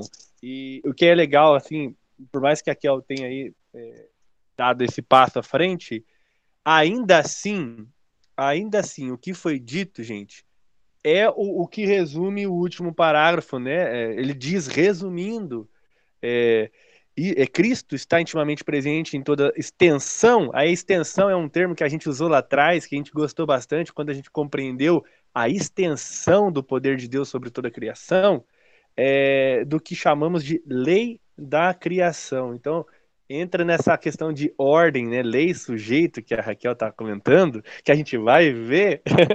e, e, assim, o que define isso? Mais uma vez, é Cristo, porque ele diz aqui, né? O, o texto, a última frase é: Ele é o mediador tanto da criação quanto da recriação. Então, o que Deus fez no começo, ele continua fazendo, porque há necessidade, porque é o plano dele. Então, lembremos sempre disso, né? Tem um texto em Atos que os jovens gostam bastante, porque é o moto da nossa, é, da nossa nacional, né? Que é Atos 17, 20, é, Atos 17, 28, se não me engano, é isso mesmo, né, Laís? 17, 28. Porque nele vivemos, nos movemos e existimos. Aí ele, ele conclui, né, com um termo, com, com uma colocação muito interessante de um poeta da época, ele fala, porque, como diz um dos seus poetas, né, um dos poetas do, do tempo lá de Paulo, de Atenas, é, vocês são feituras dele. Então, é mais uma vez a mesma compreensão que a gente tinha que ter lá em, em, em, no Éden, né? Que Adão e Eva receberam da parte de Deus: olha, façam assim, sejam assim. Nós hoje, ainda que num estado caído, estamos sendo aperfeiçoados, porque aquele que começou a boa obra em nossas vidas, ele há de concluir. Então, por mais que as, sabe, a situação, as eras, os tempos nos digam um contrário, não é com base nos discursos filosóficos, nos discursos até mesmo teológicos liberais que nós nos pautamos. A cosmovisão é a palavra de Deus e a palavra de Deus é Cristo Jesus o Verbo de Deus encarnado, espiritual, presente, que reina e vive para todo sempre. Essa é a nossa cosmovisão. Essa é a lei da criação. É o que Cristo determina e vai acontecer porque a palavra dele não volta atrás. Então, essa já é a minha conclusão final. E que Deus seja glorificado através das nossas vidas, através do nosso discurso, através do nosso entendimento científico, a partir da palavra dele. E, e dos estudos também, né, experimentais, porque tudo é para a glória de Deus. Quer comamos ou bebamos, estudamos ou cantemos, né? Fazer um apanhado geral de tudo que a gente falou aqui hoje, que seja para a glória de Deus. Considerações finais, pessoal. Vou até fechar o microfone.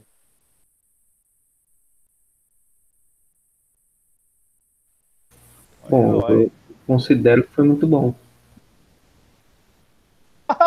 muito bom, muito bom. Eu ia falar, mas eu tô vendo que a Laís quer falar, eu vou deixar essa. É, eu, ia, eu ia barrar você aqui, mutar o Hélio. Ah, eu concordo com o Samuel, foi muito bom. E ao ouvir tudo o que foi, foi dito aqui, me fez lembrar da fala do Senhor para Jó, nos detalhes da criação. Então, é um convite aí para vocês relerem esse essa fala do Senhor. Muito bom, Laís. Muito bem lembrado. Muito intenso também. Essa noite eu acordei de madrugada, e eu não sou o cara que gosta de acordar de madrugada, com uma, uma passagem bem específica na cabeça que era Jó 2,3. Jó 2,3, Jó 2,3. Aí como um bom homem de natureza adâmica, eu voltei a dormir, né? Li de manhã. Porque também ninguém é obrigado a levantar às três. Mas, olha, alguma coisa em Jó tem, né? O testemunho bate. Mas, fazendo aqui uma, o comentário né, que, que tinha sido feito lá sobre o, se eu não me engano, no capítulo 5, que é Deus cria no geral, mas organiza no individual. Você falou que o livro fala, né, do vaso que ele deu forma. E aí, até por isso, talvez a gente tenha essa dificuldade em compreender as leis de Deus na nossa humanidade. Porque a gente não tem uma lei, que é até como ele fala no, nas, duas, nas duas páginas. A primeira é que entre homens ele tem um mediador, como os profetas. E também ele fala que normalmente a diferenciação de lei e palavra de Deus é porque a palavra de Deus normalmente ela é dada também como chamado, direcionamento e não, como um propósito de vida e não como uma lei. Aí, então assim, por isso que ele não vai usar a palavra de Deus, porque a palavra de Deus ela trata no específico também, ela não fala só do geral. E a lei da criatura, das criaturas, ela é uma lei geral. Ninguém consegue pular 100 metros. Para mim é sempre um exemplo válido. Ninguém consegue ferir a lei da gravidade. É impossível. A lei nasceu para ser quebrada. Então vai lá e sem nenhum motor de arranque, sem nada, você corre 100 km por hora e você me prova que você nasceu para quebrar ela. Então, por ir, nessa questão de lei e palavra que ele vai falar nos dois últimos versículos, tem essa diferenciação. Propósito, chamado e lei é lei. E aí, uma coisa da nossa geração também, a gente falou de geração mais cedo, que é a nossa geração tem dificuldade com leis. Uma geração adâmica, rebelde, não me, não me excluo disso, eu tenho dificuldade, mas a partir de Cristo a gente tem percepção dessa rebeldia. Como a Raquel falou, eu vou ler um livro que fala sobre essa natureza feminina, porque a gente tem dificuldade. Não é só mulheres. Não é. Cara, todo mundo tem dificuldade nessa natureza imperativa de querer ser um pouco mais. Então, esse livro ele já traz para a gente, assim, até agora, uma compreensão de que a lei de Deus é boa, perfeita e agradável porque você vê na natureza que ela é. E a gente tem que entrar nesse lugar. É isso mesmo, a gente sempre quer achar essa brecha, Laís. Aí, por isso que você vai ver pessoas que querem. Aqui o livro fala, né? Que Cristo é o centro. Aqui, ó. Ah, no, aqui no, ah, agora só porque eu quero encontrar, eu não acho. Mas Cristo é o centro da criação. Ele esteve presente desde o princípio e ele é o centro. E aí você vai ver pastor dizendo que não, você, amado de Deus, é o centro da criação e do propósito do Senhor. Você, pedra preciosa, sem defeitos. Mas não é. A gente tem defeitos e por isso a gente se reúne aqui querendo aprender mais de Deus para ser transformado para entrar nessa cosmovisão, porque a gente entende que por nós a gente não consegue, saca? E enquanto vocês falam, eu só fico pensando, cara, primeiro, agora eu tenho que voltar para a lei Jó para compreender um pouco mais. Segundo, a gente precisa orar mais, a gente precisa entrar mais no lugar de ser submisso à lei de Deus para compreender, assim, tem que, tem que passar por uma renovação da mente, talvez por isso a importância do estudo. Porque se nós não renovarmos, nós não vamos provar qual seja a boa, perfeita e agradável vontade de Deus. E é isso. Amém. A reforma continua, né? Uma igreja reformada sempre se reformando, né?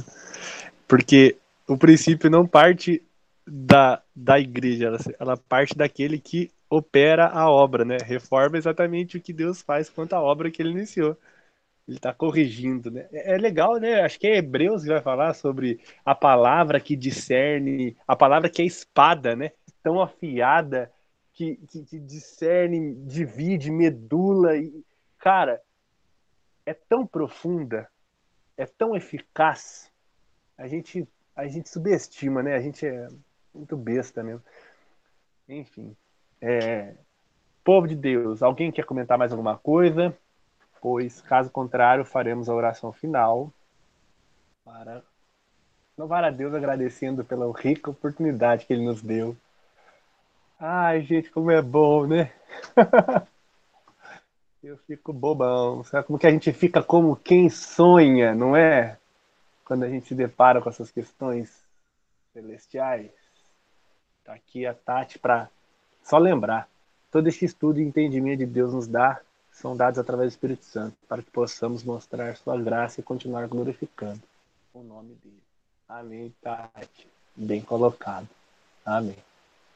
Boa, então, vamos orar, finalizando o nosso estudo de hoje.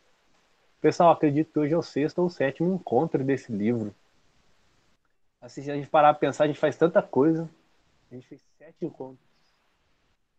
Sete encontros. É bênção demais. Em sete encontros, uma semana de encontro. Sabe? Hoje a gente descansou, não foi? Hoje foi o sétimo dia, a gente descansou, a gente regozijou de tudo que Deus fez. Amém. Samuca, meu brother, parceiro aí, companheiro de condução do segundo de lei. Vamos estender isso, né? Uma hora a gente cria vergonha na cara e estende para os irmãos também conduzirem. É...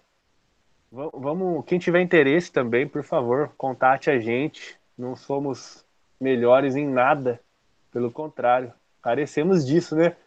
A gente faz porque a gente precisa. A gente, cara, a gente carece disso. E tão bom, gente. A gente apanha tanto nessa muca. A gente aprende tanto, cara. É uma benção mesmo isso aí.